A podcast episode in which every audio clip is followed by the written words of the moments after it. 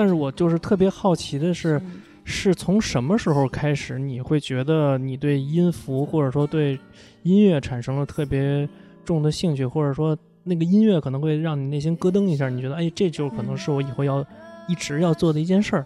是什么事儿？就是让你产生的这个念头，可能要追溯到就是多多早以前。我觉得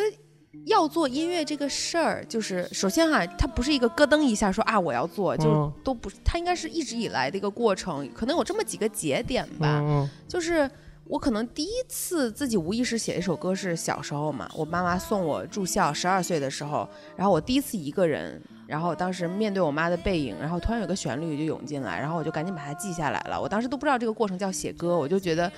呃，好像好像是一个我应该抓住的东西。但是那会儿你已经知道有一些乐理的知识了，就是你知道那个旋律大概是怎么能够完整的记录下来，或者说怎么能够通过一些呃乐器来演奏出来。呃，对，因为从小学嗯小提琴，所以对于旋律的这个敏感还是有的。嗯嗯，然后，呃，后来我记完了，我还给他配了词儿，然后就嗯唱、就唱起来了，就好像真成了一首歌似嗯的。嗯然后后来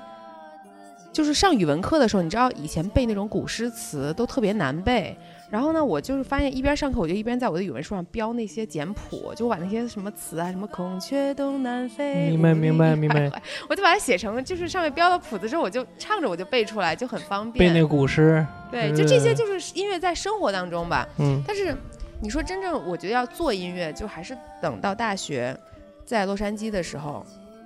嗯，因为以虽然以前可能从十二岁开始就有陆续的有写歌什么的，嗯嗯但是一直到去洛杉矶之前，我都不敢想说这也许可以成为我去追求的东西。是一个谋生的手段，或者对